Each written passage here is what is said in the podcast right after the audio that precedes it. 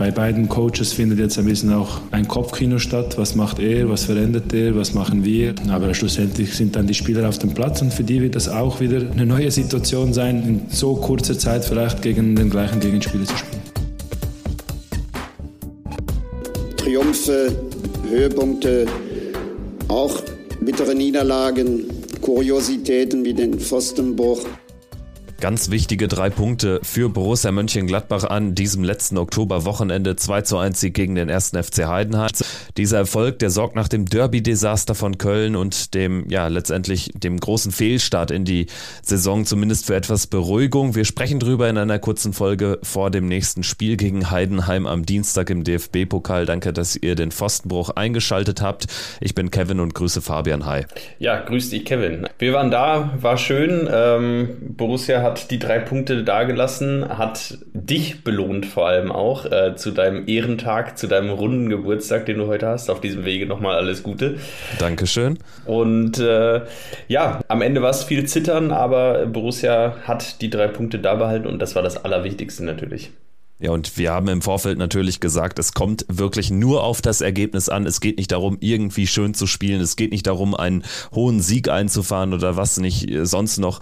Es geht einfach darum, nach diesem Derby-Desaster wieder in die Spur zu finden und äh, wie neuralgisch so ein verlorenes Derby für eine gesamte Saison sein kann. Das wissen wir spätestens seit dem 1 zu 4 vor zwei Jahren in Köln, als wir danach dann mit 0 zu 6 gegen Freiburg untergegangen sind. Natürlich hat jetzt keiner damit gerechnet, dass wir hier erneut hier so eine Reise kriegen würden, aber uns war im Vorfeld schon klar, Heidenheim ist ein ekliger Gegner, der kann hier ganz entspannt hinfahren, hat einen Punkt mehr zum Zeitpunkt des Anpfiffs gehabt als Borussia und dafür haben wir es aber gut gemacht von Anfang an. Also die erste Halbzeit, muss man sagen, war eine, eine gute von Borussia Borussia, bevor wir jetzt vielleicht aber die, die Partie durchanalysieren, weil die zweite Halbzeit so viel gehört soweit auch dazu, war eben nicht mehr so gut.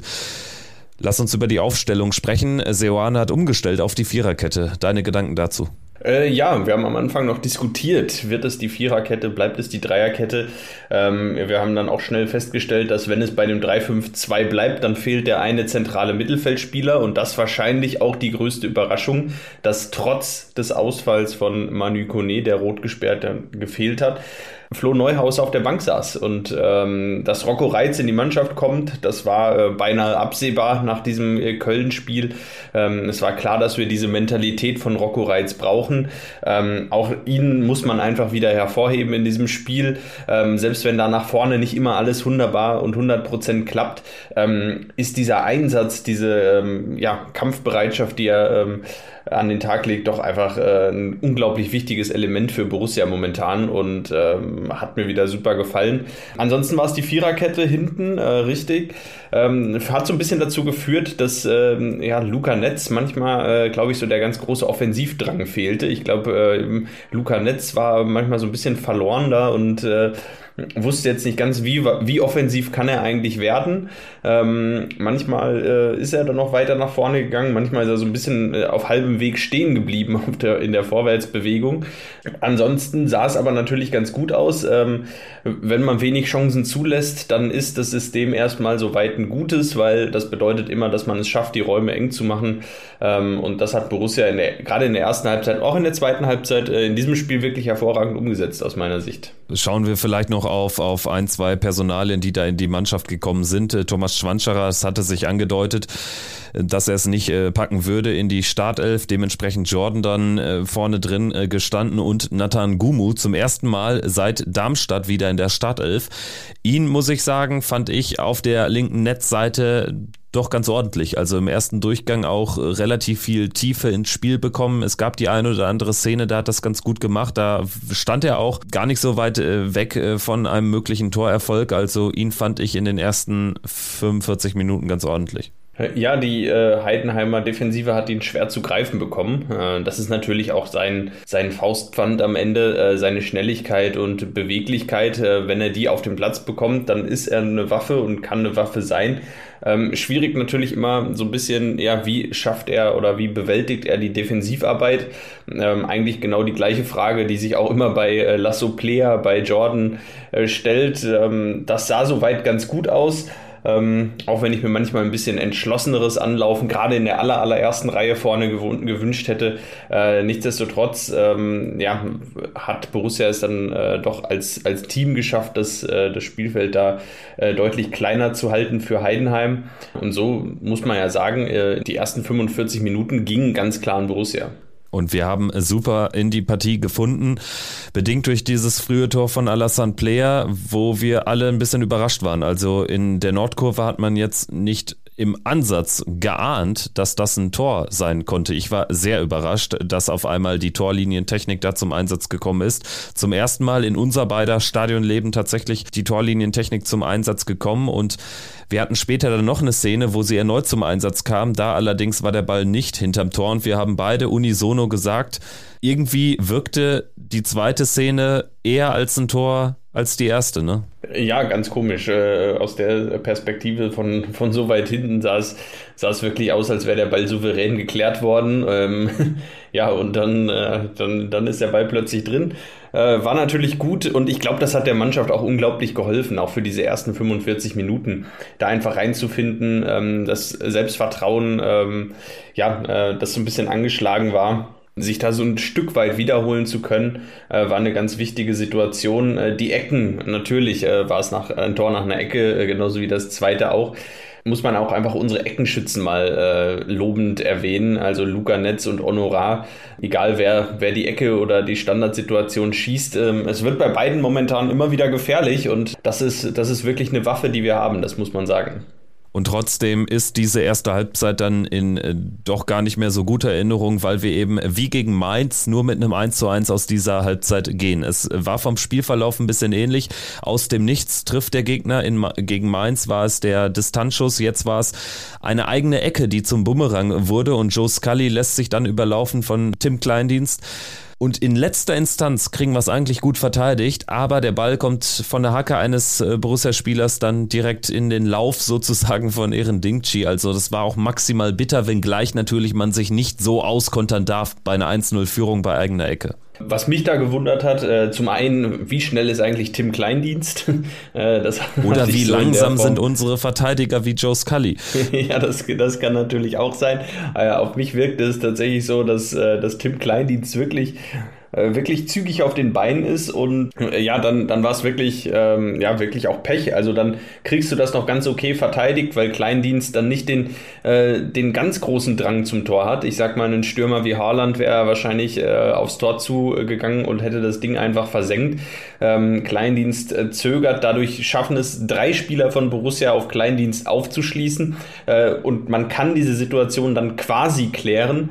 Äh, ja, und dann in den Lauf von Ehren Dingchi, der Mann hat momentan einen Lauf und dann äh, gelingt auch alles und dann äh, setzt er den Ball natürlich ja ins, ähm, naja, halbleere Tor, weil Moritz Nikolas natürlich, äh, um die Situation von Kleindienst zu verhindern, ziemlich weit aus seinem Tor raussteht, äh, muss er machen und ähm, ja, dann sieht's blöd aus und äh, es steht 1-1 und keiner weiß so recht warum. Und äh, das ist eigentlich bitter und eigentlich ist das natürlich das Drehbuch für ähm, erst hat man kein Glück und dann kommt auch noch Pech dazu. Äh, also für ja die klassische Abwärtsspirale, ähm, die, die man dann so kennt und die dann so in Gang tritt, äh, die auch Borussia ja schon äh, des Öfteren mal äh, leidvoll äh, erfahren musste.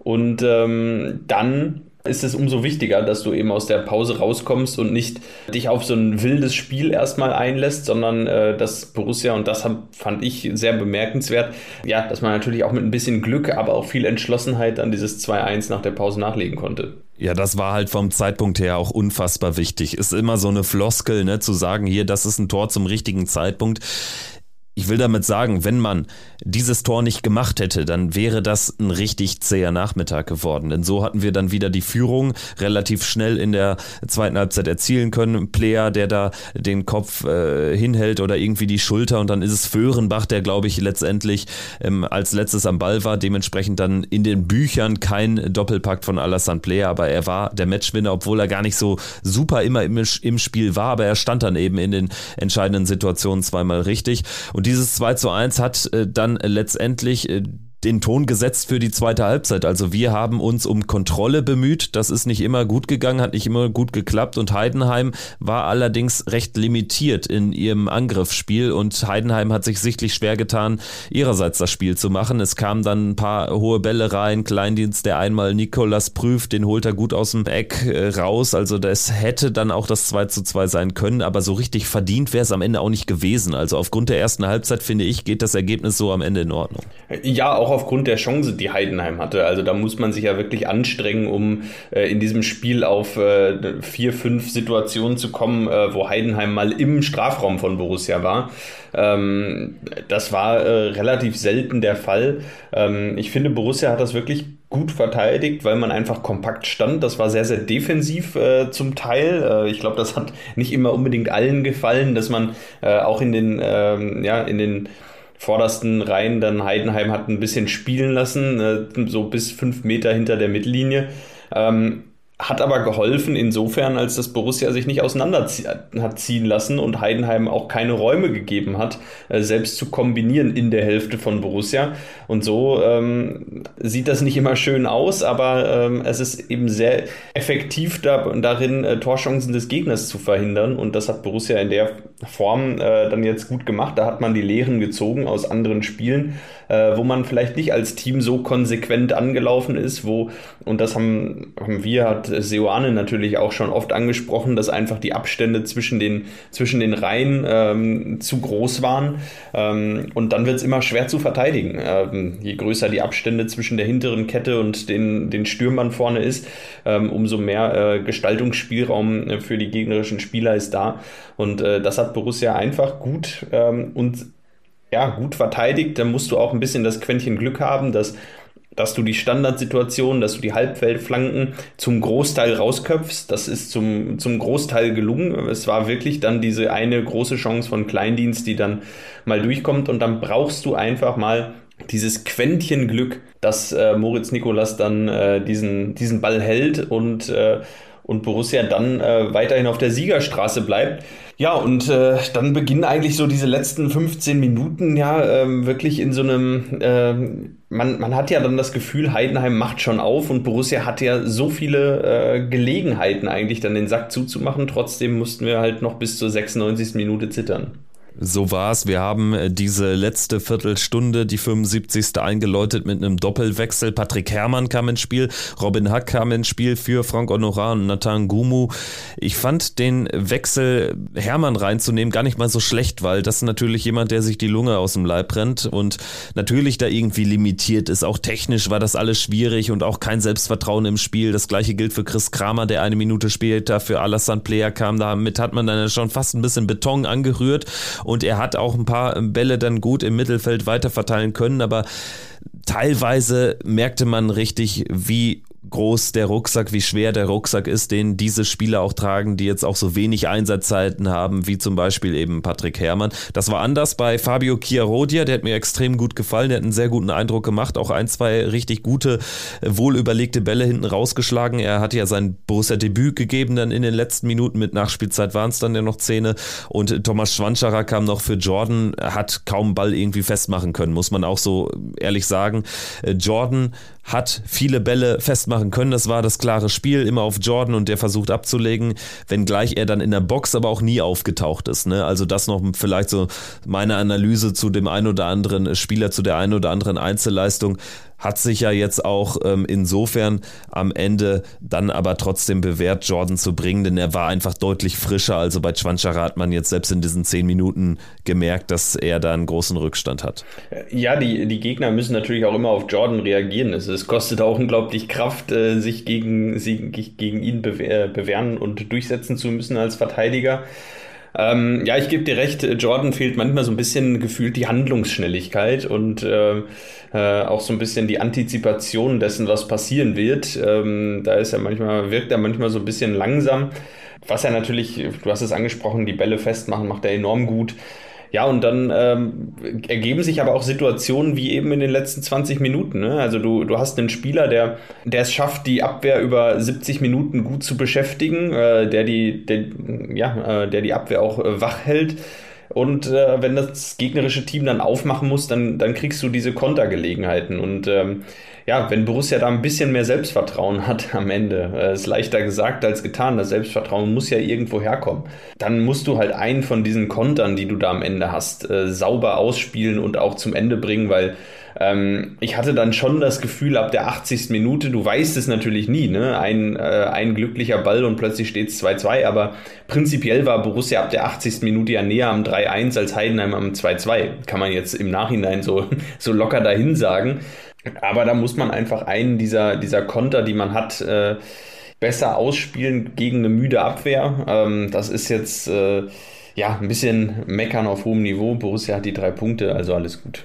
Wobei man sagen muss, es wäre natürlich typisch Borussia gewesen, wenn man da am Ende noch einen kassiert hätte. Ne? Dementsprechend sind wir jetzt alle froh, dass das nicht passiert ist, auch weil der Gegner jetzt sicherlich nicht der stärkste war. Wir haben jetzt irgendwie die drei Punkte und äh, das ist alles, was zählt. Wir stehen damit jetzt bei zwei Siegen, drei Unentschieden, vier Niederlagen aus neun Partien. Das macht in Summe Platz elf. Und du hast es schon heute auf der Rückfahrt festgestellt, sehr treffend. Neun Punkte aus neun Spielen, also ein Schnitt von eins. Und wir sind ziemlich weit weg platzierungstechnisch von den bedrohlichen Rängen. Natürlich sind das nur vier Punkte bis zum 16. VfL Bochum, aber das ist schon sehr erstaunlich und das zeigt sich dadurch, wie zweigeteilt die äh, Fußball-Bundesliga aktuell ist. Ja, genau. Und äh, ja, Borussia hat natürlich in den nächsten Wochen äh, die Chance, diese Zweiteilung ein wenig aufzuheben äh, gegen Freiburg und Wolfsburg. Das sind jetzt diese die Mannschaften da auf 8, 9 äh, die jetzt noch äh, am unteren Ende des, der oberen Liga sind und äh, wir sind jetzt am oberen Ende der, der unteren Liga äh, hinter Augsburg. Und ich bin gespannt. Ich bin gespannt, wie es jetzt weitergeht in den kommenden Wochen. Äh, es bleibt zu hoffen, dass Borussia um, in der Bundesliga jetzt um, um jeden Punkt fightet. Im Idealfall auch im November noch ein bisschen was mitnehmen kann. Und im Idealfall sollte Borussia dann, wenn wir über das nächste Bundesligaspiel sprechen, in der nächsten Ausgabe auch noch im DFB-Pokal vertreten sein. Es geht am Dienstag 2045 sich erneut gegen den ersten FC Heidenheim. Das ist eine Premiere. Borussia hat schon zweimal oder hat schon mehrere Male zweimal hintereinander gegen denselben Gegner gespielt, aber noch nicht beide Spiele zu Hause absolvieren dürfen. Das ist jetzt also zum ersten Mal der Fall. Die Heidenheimer, das haben wir ja von äh, Timo Lemmer hier in der letzten Folge erfahren, die äh, werden oder sind jetzt zurückgereist in die Heimat und kommen dann extra nochmal wieder, also haben sich jetzt nicht irgendwie ein Hotel am Niederrhein genommen. Das ist nicht der Fall. Was erwartest du für ein Spiel am Dienstag? Ja, ich, äh, ich glaube, Johanne und Frank Schmidt haben es ja in der Pressekonferenz auch schon so ein bisschen angerissen. Es wird jetzt so ein bisschen äh, taktisches, so ein bisschen taktieren, ein bisschen, bisschen wie Schach spielen. Was macht der andere? Was hat der andere äh, geplant? Also wird mit Sicherheit Sicherheit ganz interessant. Es wird auch interessant zu sehen sein, wie sich die Mannschaften verändern, personell. Äh, bei Borussia äh, darf man sicherlich erwarten, äh, dass Manu Kone jetzt zwischen seinen Rotsperren-Spielen dann wieder reinrutscht in die Startelf auch natürlich um die anderen zu entlasten. Und äh, ich könnte mir sogar vorstellen, dass Kone und Neuhaus spielen. Also es könnte eine, eine ganz andere Mannschaft von Borussia oder ein bisschen andere Mannschaft von Borussia auf dem Platz stehen. Äh, auch wenn ich nicht zu viele Änderungen erwarte, aber ja, das wird mit Sicherheit äh, interessant. Es wird, ich denke, es wird ein ähnlicher Fight, es wird ein ähnlich knappes Spiel und es wird wieder darum gehen, äh, die Chancen, die sich bieten, zu nutzen und ähm, ja, dann möglichst äh, irgendwie im Idealfall in den ersten 90 Minuten den Sack zuzumachen und äh, wenn nicht, dann halt später. Genau, im Pokal kommt es eben nur darauf an, irgendwie weiterzukommen. Es wäre nicht ganz unwichtig, auch wenn man sich jetzt mal so das äh, Tableau anschaut in der zweiten Runde. Wir haben insgesamt sechs Partien ohne Erstligabeteiligung. Das heißt, höchstens zehn Mannschaften aus der Bundesliga unter den letzten 16. Wenn man dann nochmal ein halbwegs passables Los bekommt, dann kann man auch dann tatsächlich in Richtung 2024 äh, dann noch mit dem Pokal planen. Also wäre doch mal eine schöne Geschichte, endlich mal wieder zumindest die dritte Runde zu erreichen und gegen Heidenheim sollte das auch irgendwie klappen, wenngleich ich äh, da auch tatsächlich uns maximal mit 55, 45 vorne sehe. Dafür ist das Ganze Gebilde zu fragil, dafür ist auch Heidenheim zu eklig und wenn die 1-0 in Führung gehen, dann kann bei uns auch wieder einiges zusammenbrechen. Also ich denke, das hat man einfach gespürt. Ne? Da sind einfach wenig Spieler, die eine Topform haben. Also fast niemand ist so richtig in Topform individuell. Alle tragen so ein bisschen ihre Probleme mit sich rum, aber nur Siege können sowas, glaube ich, irgendwie wegwischen und dementsprechend waren dann auch die drei Punkte jetzt am Samstag so wichtig. Also Dienstagabend 2045 das Heimspiel gegen gegen den ersten FC Heidenheim. Wir sind gespannt auf die Aufstellung, wir sind gespannt auf das Auftreten der Mannschaft und hoffen einfach auf ein Weiterkommen, egal wie.